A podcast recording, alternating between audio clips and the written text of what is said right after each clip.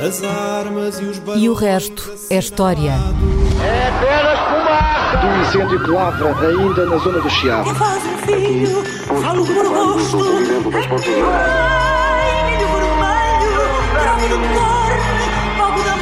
Quer transformar este país numa ditadura. Não, não. Com João Miguel Tavares e Rui Ramos.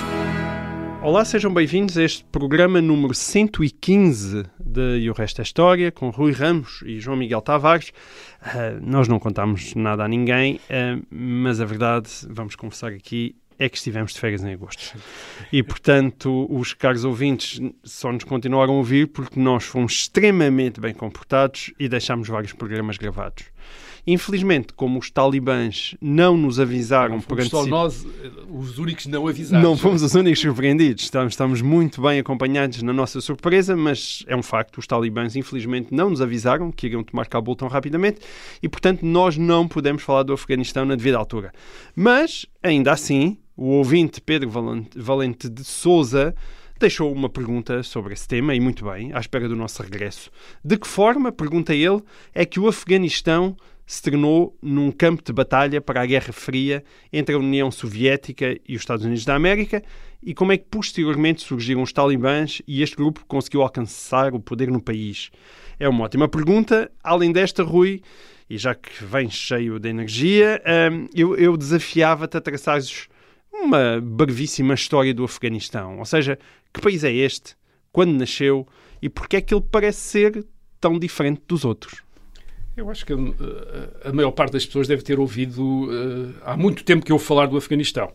Ouviu-se falar do Afeganistão nos anos 80, quando a União Soviética tinha tropas eh, no Afeganistão. Eh, Ouviu-se falar do Afeganistão depois de 2001, quando os Estados Unidos passaram a ter lá tropas.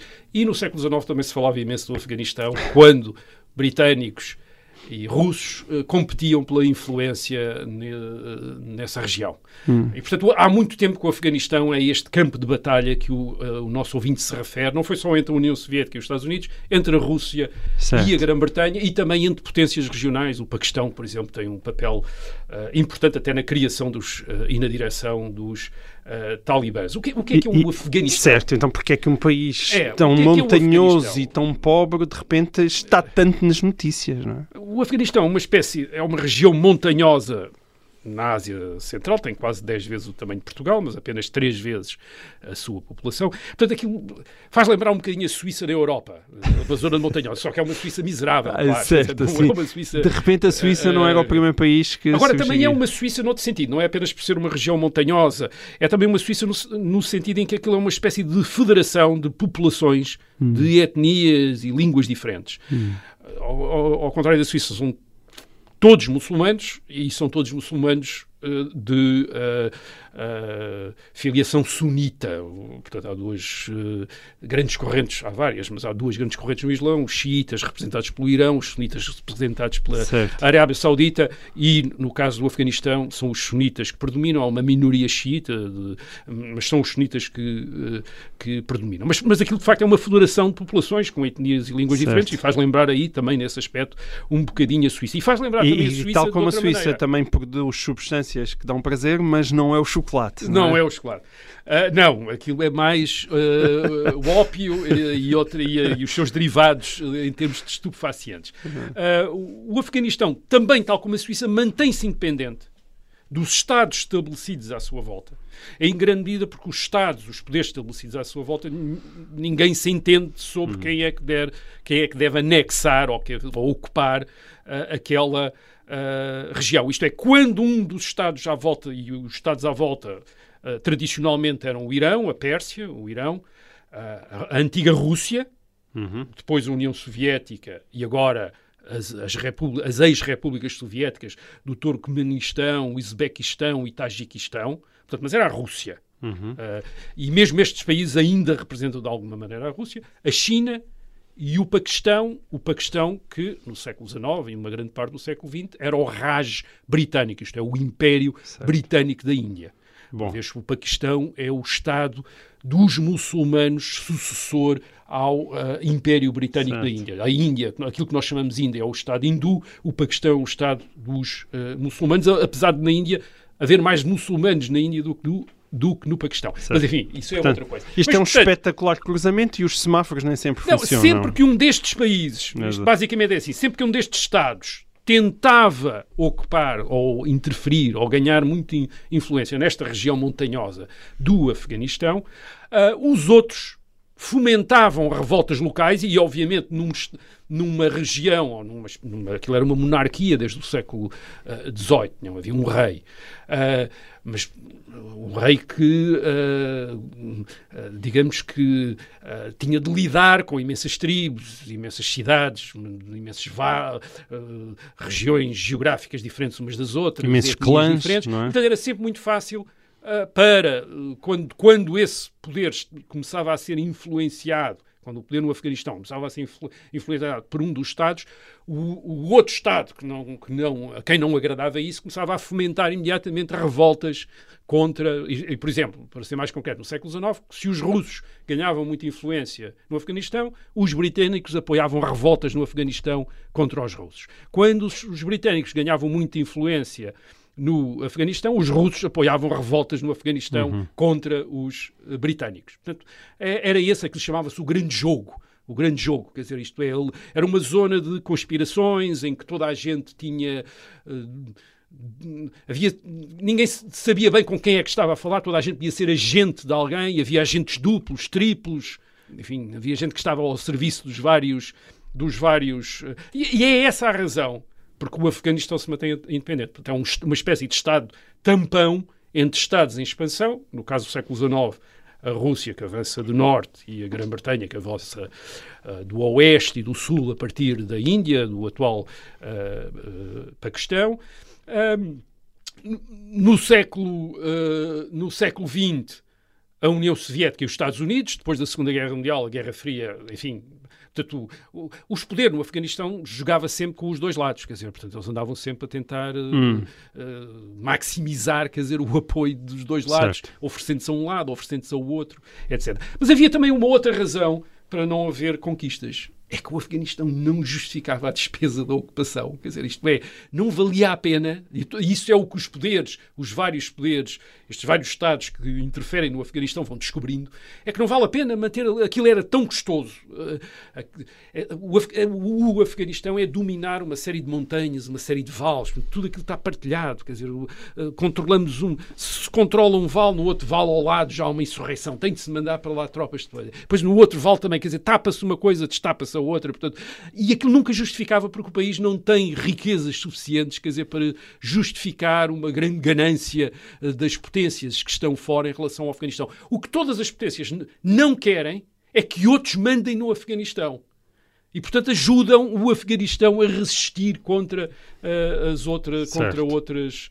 Ah, agora, vão ocupando umas grandes partes do Afeganistão, atenção. O Afeganistão não é aquele, ah, o, cemitério de impérios. Não, o Afeganistão, por exemplo, no século XVIII, era muito maior do que é agora, incluía todo o Paquistão, e uma parte do Irão, e o Irão e o Império Britânico anexaram uma parte do Afeganistão, reduzindo as, a, a- a monarquia afegã às eh, montanhas. Portanto, não, o Afeganistão foi conquistado, ocupado, anexado, e ainda hoje ah, os, ah, o grupo étnico mais importante, que é o dos Pashtun, que é aliás a base do- dos eh, talibãs, tem uma. um- enfim, alguns têm alguma aspiração de eh, integrar no Afeganistão os territórios povoados por os Pashtun no Paquistão. Isso, aliás, é um dos problemas dos anos 60 ah, e 70. Mas, verdadeiramente, a razão pelas qual quer os soviéticos nos anos 8, entre 1980 e 1988 e os americanos entre 2001 e 2021 acabaram por desistir foi essa, tal como os russos e os britânicos no século XIX. Isto é, eh, não, não, Não se justifica, compensa não ficar. compensa. E isso criou aquela mitologia do povo que resiste aos estrangeiros, mas esse povo só resiste aos estrangeiros porque os estrangeiros apoiam esse povo contra os outros estrangeiros. Quer dizer, todo, isto é mesmo os talibã, é uma criação do Paquistão, dos serviços secretos paquistaneses, ah, que primeiro ah, enfim, entraram no Afeganistão para combater a influência soviética nos anos 80, com o apoio dos Estados Unidos, e depois, eh, quando os Estados Unidos apareceram lá, embora sejam aliados americanos, também tentaram combater a influência, a, a influência americana, na medida em que a influência americana dava importância a outros grupos que não são os grupos que estão alinhados uh, com o uh, Paquistão. Portanto, mais do que resistir aos estrangeiros, aliás, o que os afegãos fazem é guerrear-se entre si. Isto é, é, é guerrear, isto é o, e geralmente é o maior grupo étnico, dos Pashtun, do qual, aliás, vem até o, a monarquia afegã, etc., que são cerca de 40%, enfim, não se sabe bem, mas talvez mais ou menos metade, ou menos metade da população uh, afegã uh, e contra as alianças dos outros todos. Isto é, todos os outros tendem às vezes a aliar-se e depois, enfim, eles fazem negociações para tentar dividir o, uh, como, faz, como fizeram os talibãs. Agora, isto não quer dizer, e talvez fosse a primeira correção, que o Afeganistão seja um lugar fora do tempo, como o regime talibã deu a impressão em 1996, em 2001, e como parece que está, ou, e como está a dar outra vez. Pelo hum. contrário, o Afeganistão esteve sempre integrado em civilizações importantes, em unidades uh, políticas importantes, e foi, no século XX, objeto de vários processos de modernização. Portanto, também é falsa a ideia de que este, a ocupação americana entre 2001 e 2021, ou a ocupação americana isto parece que estou uh, a falar do ponto de vista já dos talibã. Portanto, a intervenção americana tivesse sido a primeira vez que alguém tentou modernizar, ocidentalizar o Afeganistão. Isto é, instaurar instituições parlamentares, dar direito às mulheres, uh, fazer instituições livres, criar imprensa livre. Não, isso tinha acontecido imensas vezes na história afegã. Portanto, mais uma vez, aquela ideia do regime arcaico, perdido, na Idade Média, a ideia da Exato. o Afeganistão da Idade, da Idade Média. Média. É, é mentira. Pastor, Isso é, é mentira histórica, é um, é um mito histórico. Não. O Afeganistão foi sujeito a processos de modernização, de revolução hum. durante o século XX e já antes do século XX, no, também no sentido e... em que esteve integrado e foi transformado por ocupações uh, E quando estás a dizer isso, não estás a referir apenas a Cabul, não é? Porque também existe aquela ideia que não, passa-se tudo em Cabul. Não, não, e... até porque Cabul é um... É, Cabul emerge eh, mais recentemente como o centro do Afeganistão. Tinha havido outras capitais, outros centros muito importantes desde a Antiguidade Clássica. O Afeganistão está no caminho de quem vem do Oriente ou quem vai para o Ocidente, hum. a chamada Rota da Seda, desde o século antes de Cristo. Mas na Antiguidade já tinha sido a base de um reino helenístico, grego. Hum. Uh, resultado da expansão dos gregos com Alexandre o Grande no século IV antes de Cristo. Era o reino de Bactria, portanto, um reino de gregos, que falava grego, onde se estudava Platão, onde se uh, representava Sófocles e, e Eurípides, quer dizer, portanto, era um centro de civilização helenística na antiguidade clássica. É, é bom ter presente isto. Custa era um centro de civilização helenística, civilização grega, ocidental. Era na Ásia o grande centro da civilização ocidental, a vanguarda da civilização ocidental na Ásia, da civilização helenística, estava no Afeganistão. Era o reino de Bactria, que era um, um reino imp, uh, importante. E o Afeganistão também não foi sempre muçulmano. O Afeganistão é islamizado no século XI, uh, uma, uma islamização que é promovida por conquistadores iranianos persas. Portanto, mais uma transformação do Afeganistão. Não, o Afeganistão pode ser transformado. Os persas transformaram num, uh, numa região muçulmana. Não era. Era uma religião de hindus e de budistas. Daí aquelas grandes estátuas uh, budistas que os talibã, em 2001, andaram a dinamitar lá no vale de Bamiyan, salvo, erro. Uh, portanto, o Afeganistão tinha imensas civilizações da Índia, da Ásia, uh, e não era este reino medieval islâmico uh, fechado. O Afeganistão também foi, era menos rural em determinadas alturas, do, em determinadas épocas do passado, do que foi depois. Por exemplo, no século XIII, em 1219, sofre a invasão e a ocupação dos mongóis, que destroem uma grande quantidade de cidades, cidades ricas do Afeganistão, e ruralizam o país, tornam o país mais rural, mais atrasado do que. o país, isto é, aquela região mais atrasado uh, do que uh, era. No, no século XVIII, é o centro de uma monarquia que faz grandes conquistas, que integra o, o Paquistão, integra uma parte do uh, Irão, como já disse, portanto é um, hum. é, é, um, é um centro importante. E no século XX, esse talvez é o lado mais interessante desta história, no século XX ele tem reis, os reis do Afeganistão, que seguem uma política semelhante aos líderes militares do Irão e da Turquia nos anos 20 do século XX, que é inspirados pelo modelo japonês. O Japão, no fim do século XIX, ocidentaliza-se e torna-se uma potência. E isso impressionou muitos os, as elites de muitos países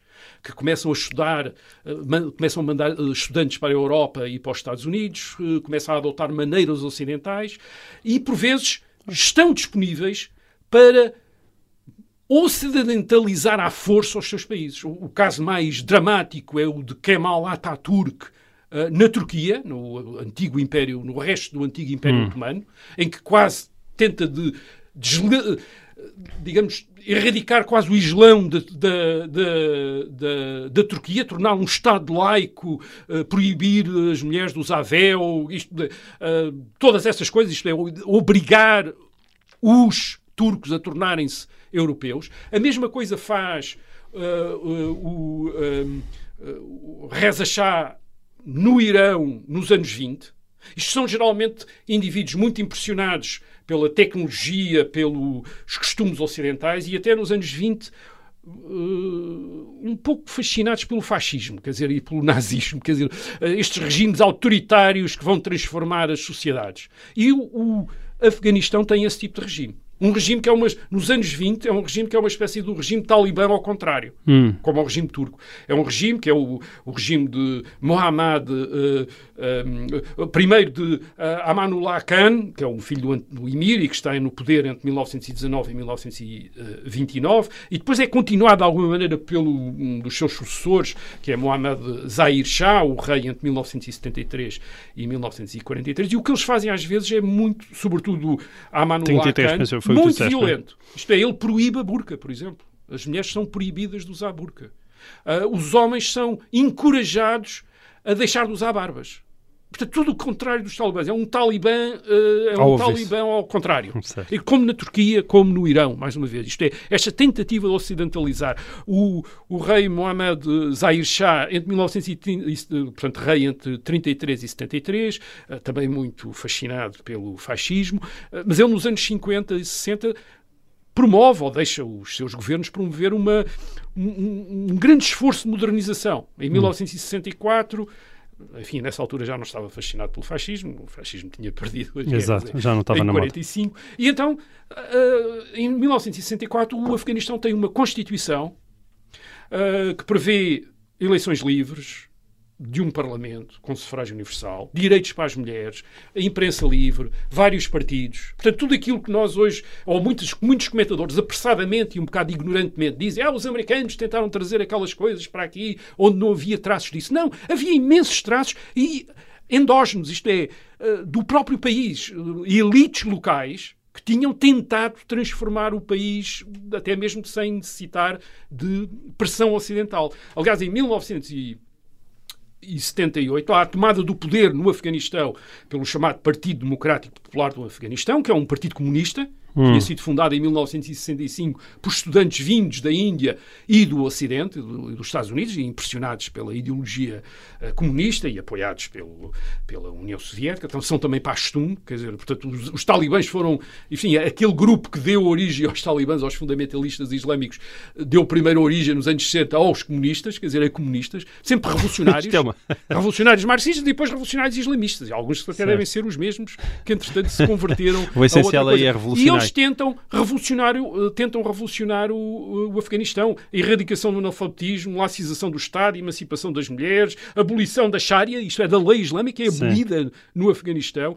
Uh, os homens são, têm de rapar as barbas, etc. E depois a, a, União Soviética acaba por uh, intervir para uh, os manter no poder. Mas, ou seja, o regime americano de 2001, 2021 não foi a primeira tentativa de modernização ou ocidentalização. Nem todas essas tentativas foram impostas de fora. Pelo contrário, houve várias tentativas de modernização iniciadas localmente, por exemplo, no século XX, protagonizadas pelos reis. Portanto, não, o Afeganistão tem dentro de si uh, fatores de mudança, não é uma sociedade parada no tempo. Hum. Muito bem. Assim termina esta primeira parte de E o Resto é História. Voltamos já a seguir.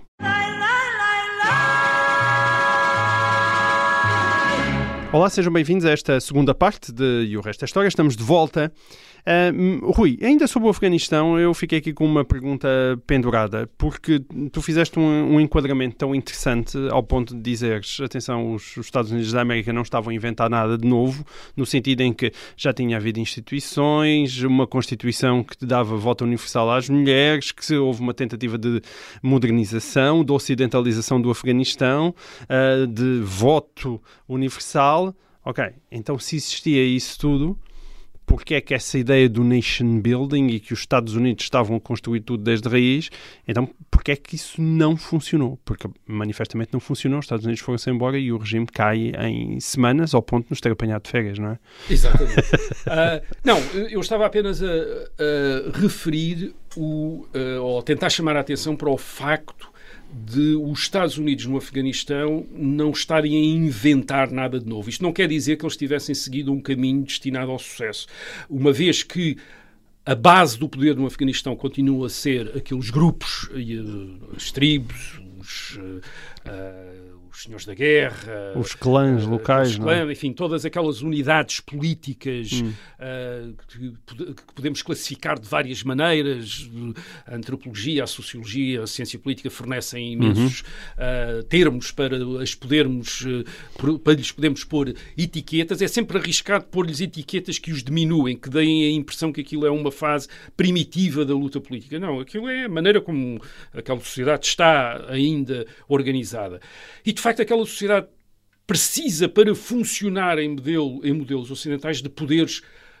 Um, políticos muito fortes. Ou e esses seja, ditaduras, estás fortes, a dizer, é... precisam, não necessariamente, mas precisam ter um apoio grande externo. E neste momento, aquilo que, aquilo que aconteceu em uh, 2020 para 2021 foi que o regime que existia no Afeganistão uh, foi visto por, por estes grupos que fazem política no Afeganistão como tendo perdido a sua calção externa. Uhum. E havia um outro poder que tinha uma calção externa, e este poder é o dos Talibã, que tem o apoio do Paquistão.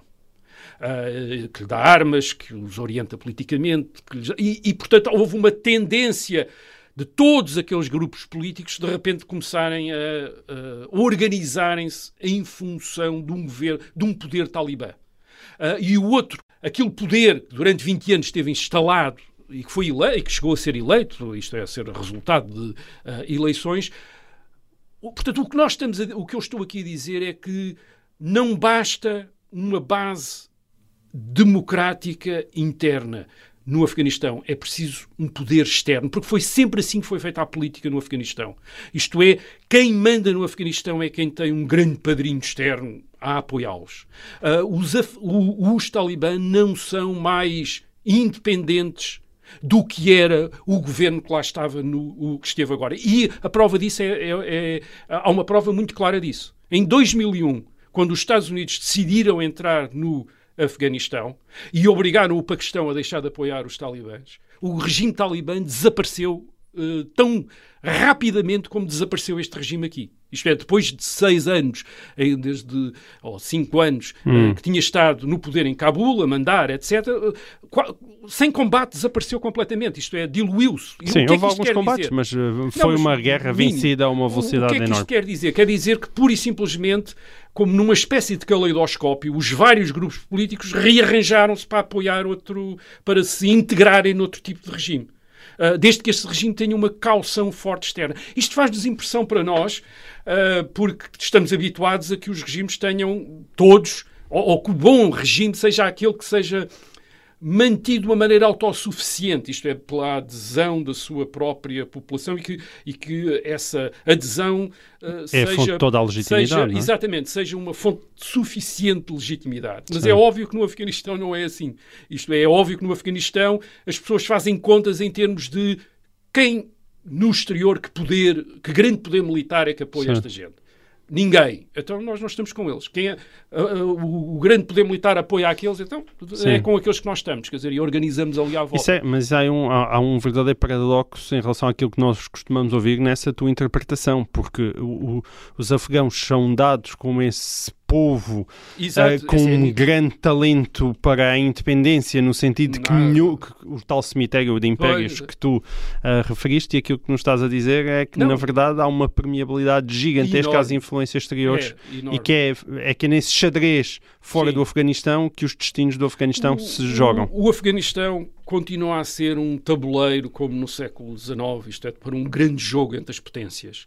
E, e podem não ser as grandes potências eh, mundiais, podem ser potências regionais. Seja, não, não seja já Eh, os Estados Unidos e a podem Rússia. não ser não os é? Estados Unidos e a Rússia, podem ser já outras, mas, mas continua a ser um grande, esse grande jogo. É muito provável que se o Paquistão, por exemplo, tiver a alcançar uma grande influência no, ah, no Afeganistão, a Índia possa ser tentada a, a apoiar, para diminuir a influência ah, paquistanesa, a apoiar a oposição, resistência ao, ao regime que for apoiado pelo eh, Paquistão, ou o Irão, ou uma coisa quer dizer. Portanto, o Afeganistão foi sempre esse grande tabuleiro, continua a ser, e estas súbitas mudanças de regime, isto é, estes regimes que existem e de repente desaparecem. A única coisa que provam é que aquilo continua a ser um tabuleiro. eh, Isto é, se os Estados Unidos estivessem dispostos a ter 200 mil homens no Afeganistão indefinidamente, é obviamente que aquilo era uma democracia enquanto os Estados Unidos lá estivessem. A partir do momento que os Estados Unidos se forem embora, eh, são aquilo que outra potências, que outras potências que quiserem ter lá influência, eh, quiserem que seja. Quer dizer, e de repente são. Agora, posto isto, não podemos descontar também entre aquelas elites locais, aqueles que têm. Reparem, mesmo os talibãs são gente que tem uma ideologia externa ao Afeganistão. Aquele tipo de fundamentalismo islâmico não é nativo do Afeganistão. São ideologias que vêm da Índia, dos, eh, dos movimentos fundamentalistas eh, na Índia. Portanto, aquilo. Uh, eles próprios são um movimento com uma ideologia estrangeira no Afeganistão, não são um movimento nativo. É óbvio que o islamismo, num país muçulmano, serve como uma, é, é uma base para solicitar adesão mais, talvez mais interessante do que uma ideologia secularista ou, ou laicista, embora o, aqueles afegãos co- comunistas dos anos 70 o tivessem tentado e durante uns tempos, a, União Soviética intervém em 1979, eles tomaram o poder em 78, durante um tempo eles aguentaram aquilo, eh, tentaram aguentar Hum. aquilo sozinhos e até aguentaram depois dos soviéticos saírem, entre 1988 Esses e foram os que 92. O que aguentaram quer dizer que tinham alguma base local de resistência, provavelmente grupos étnicos que estavam com eles, eh, enquanto eles pareceram, pareceu que tinham eh, esse, eh, esse apoio externo. Mas, portanto, não, o Afeganistão é este, é este grande tabuleiro, como, como outras regiões do mundo também o são, e como alguns, se nós rasparmos outros países mais estáveis, se calhar também vamos encontrar esse, essa influência externa. Aliás, qual é a ideia da. Vamos, agora vou dizer uma coisa uh, talvez um bocado uh, herética, mas a ideia da União Europeia é construir uma ordem internacional que, que mantenha os regimes democráticos dentro dos países europeus. Quer dizer, pa parte-se do princípio que esses regimes essas, as democracias, como a União Europeia gosta, precisam desse enquadramento internacional. Uhum. Uh, isto é, elas sozinhas, se calhar, iam-se começar a tornar outras coisas. Aliás, alguns já se estão a tornar outras coisas, mesmo dentro da União Europeia. Portanto, até mesmo a União Europeia é construída com a ideia de que as democracias na Europa Uh, este, uh, uh, quando pela democracia na Europa quer dizer regimes baseados Demoliberais, em, em eleições sim. livres, com vários partidos políticos, liberdade de imprensa, direitos e garantias, etc, etc. Mesmo isso depende de uma certa ordem internacional. O que é que aconteceria se um dia essa ordem internacional se desa desaparecesse? Sim. Esperemos que nunca se venhamos a descobrir uh, no nosso tempo. Ou que descobrimos, ainda um dia descobrimos que estas instituições que nos regem não são tão naturais como, como aquilo que nós Sim, pensamos, ou- no sentido em que são ou- grandes construções políticas e como sociais. tudo é, é? como tudo Como é, tudo, quer dizer, como tudo é, as coisas têm de ser mantidas numa determinada, num determinado, com um determinado enquadramento que é, obviamente, o arranjos internos, longas tradições, hábitos, mas também umas garantias uh, de uma ordem internacional favorável aos regimes internos. Não é por acaso que a maior parte dos Estado, dos grandes poderes tendem a expandir-se. É um pouco para tornarem o mundo à sua semelhança, porque a legitimidade de regimes depende também da maneira como refletem ordens internacionais, isto é, da maneira como os, uh, os, uh, aqueles que estão integrados dentro desses regimes olham para o regime e acham que corresponde a uma ordem mundial. E isso favorece-os. Não é por acaso que o Império Romano julgava-se o mundo, quer dizer, e, e, outros impérios tentaram ser, ou outros regimes tentaram ser impérios uh, mundiais. Há essa legitimidade planetária, digamos, que toda a gente tenta obter. e, portanto, não, esta dimensão internacional provavelmente não é um problema só afegão. Quer dizer. Muito bem. Olha, uh, para fecharmos este programa, uh, fica aqui uma pergunta do Jorge Braga, que tem apenas 18 anos e, e que nos deixou esta pertinente dúvida. Gostava de saber o porquê de muitos reis passarem a usar nomes diferentes após a sua coroação. Isso aconteceu com algum rei português? Pergunta ao Jorge, que acrescenta: os papas fazem o mesmo, e não sei se está relacionado, mas penso que a ideia de abandono total do mundo terreno não se aplica às coroas.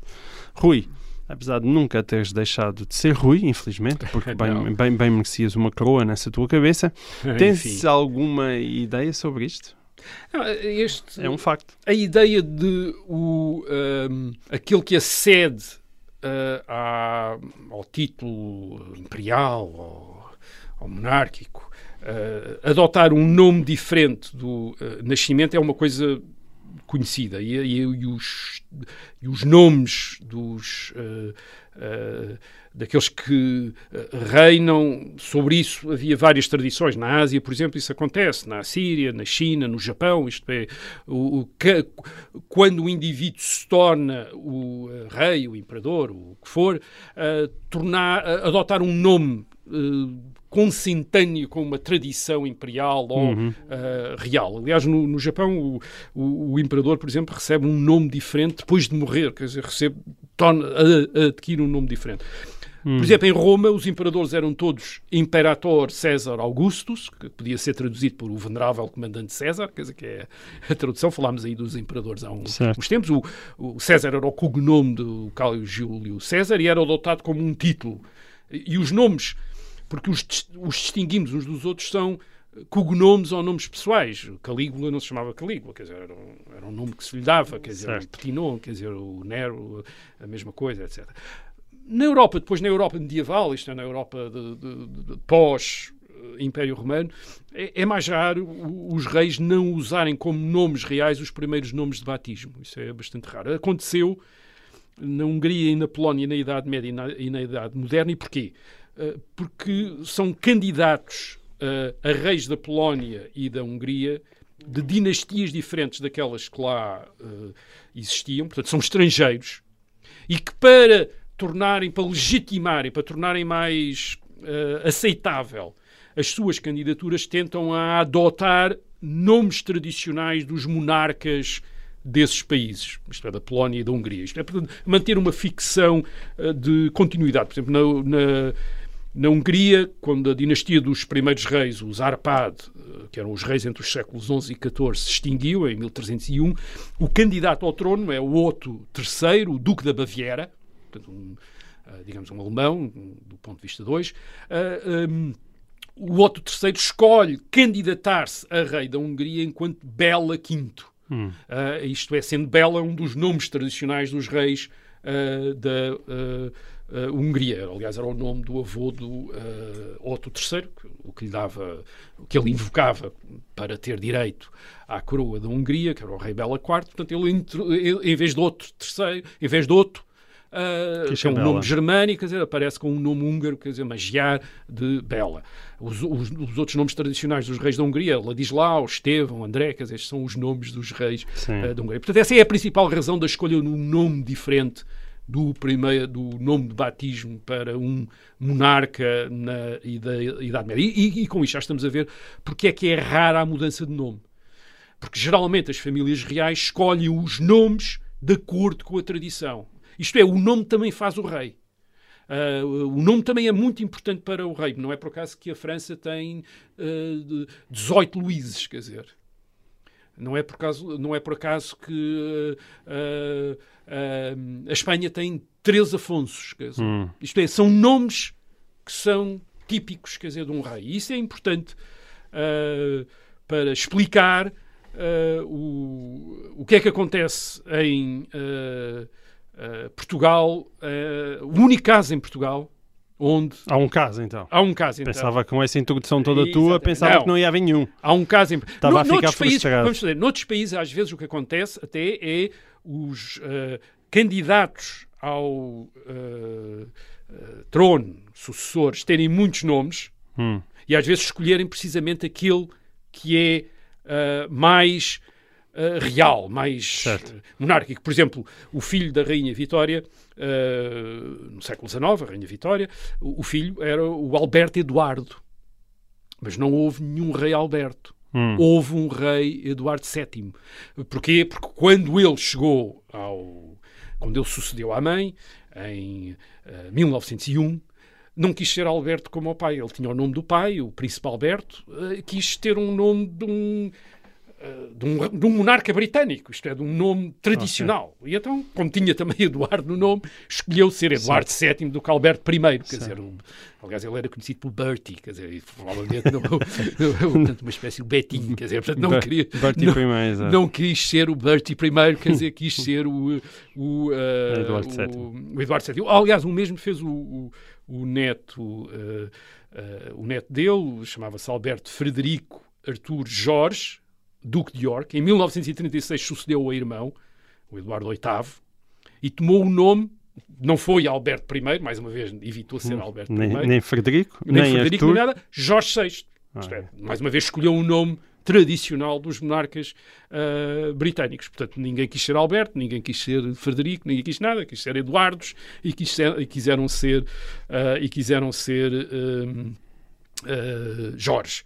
Portanto, e isso dá para o caso do nosso, isto era para, para introduzir o, o único caso que eu conheço, não sei se ah, ah, o único caso do, que conheço em Portugal de alguém que se, ao tornar-se ao tornar-se o, o sucessor ao trono mudou de nome. E esse aconteceu com eh, o filho, eh, com um- o sucessor de Dom Afonso Henriques. Ah, então foi logo, logo Foi no logo início. o segundo, portanto, o segundo. Logo. O Dom Afonso Henriques tinha um, fi- um filho primogénito e sucessor que era o, o infante Dom Henrique. Portanto, o nome, isto é mais ou menos Henrique. O Henrique era o pai do Dom Afonso Henriques. Certo. Portanto, eh, tinha o nome do avô, Henrique. O que aconteceu foi que em 1155 o Henrique, o infante Dom Henrique, morreu com 8 anos. E então o irmão mais novo do infante Henrique tornou-se eh, o candidato, isto é, o sucessor do eh, Dom Afonso Henriques. Havia um problema. Ele chamava-se Martinho. Ah, Martinho. Eh, De facto, não temos nenhum. Martinho nenhum da dom- Borgonha, por ter nascido no dia de São Martinho, 11 de novembro de Ah, 1154. E porque era o E segundo. esperava-se, aliás, tinha o nome de Martinho também, porque se esperava que ele viesse a ser clérigo. É. Bom nome passante, de É, facto. exatamente. É um bom nome passante. Agora, mas aquilo que nós percebemos é que na corte de Dom Afonso Henriques toda a gente deve ter dito "Epá, um rei Martinho não dá, quer dizer, isto não, não, Não há reis. Martinhos. Exato. Reparem que isto é, Dom Afonso Henriques não lhe basta ser rei, também tem de parecer rei. E à monarquia portuguesa não basta ser monarquia, também tem de parecer monarquia. Ora, na Península Ibérica não há cá eh, Martinhos, quer dizer, os, o- os nomes dos reis na tradição de Leão e Castela são Afonsos, Sanchos, quer dizer, esses é que são os nomes de reis. Quer dizer, isto é, em Castela, eh, Afonsos, eh, em Navarra, Sanchos. Portanto, eles chegam a uma quantidade enorme de, de, de gente desta rei. E, portanto, Portugal é um reino relativamente recente. E a corte deve ter pensado que, que eu vinha ter um rei com um nome imediatamente reconhecível como um nome de rei na Península Ibérica. Certo. Isto é, o rei Martinho, quer dizer, não era bem um, um, um, um- um rei que, que desse, eh, que se soasse, quer dizer, como um eh, monarca Sim. ibérico. E assim ficamos com o Sancho I. mudou nome para Sancho, foi Sancho I. E isso, isso, reparem, isso aconteceu quando ele tinha um ano, em 1155. E, portanto, os primeiros reis de Portugal, aliás, seguiram essa tradição. Ah, Dom Afonso Henriques, ou Afonso I, depois Sancho I, Afonso II, Seixo II, Afonso III. Quer dizer, portanto, ah, o reino, reparem, o reino de Portugal só teve um rei que não era Afonso nem Sancho com Dom Dinis em 1279, isto é, já tinha o reino 150 anos. Certo. Isto é, de 150 anos depois E de Dom Afonso e Henriques não houve mais começado a intitular-se rei. Mas o filho de Dom Dinis já foi Dom Afonso IV. Uhum. E depois, a partir daí, houve de facto ali uma, uma sucessão de reis, de reis com nomes sem precedentes, o Dom Pedro em 1357, o Dom Fernando em 1367, o Dom João em 1385, o Dom Duarte, mas logo a seguir vem outra vez o Dom Afonso V em 1438. Eh, Alguns desses nomes tornaram-se depois nomes tradicionais, como Dom João, Dom Pedro e também, de alguma maneira, Dom Duarte e Dom Fernando, porque houve vários infantes e duques de Bragança com esses eh, nomes. Eh, agora, o- Portugal tem 34 reis e desses 34, seis foram Afonsos, seis foram Joões, cinco foram Pedros, três foram Filipes, dois foram Manuel, dois foram, eh, foram Maria. Ou seja, 24 tiveram nomes repetidos, só 10 é que tiveram nomes que mais nenhum outro teve. Como curiosidade, em 1653, Portugal escapou a ter um rei, Dom Teodósio, eh, que era o filho primogénito de Dom João IV e que morreu. E depois Dom João IV é sucedido por Dom Afonso VI e não tivemos um rei, Dom Teodósio. E pronto, bem, com este pupurri de nomes eh, de reis portugueses, eh, terminamos eh, este episódio de E o Resto é História. Voltaremos para a semana. Até lá.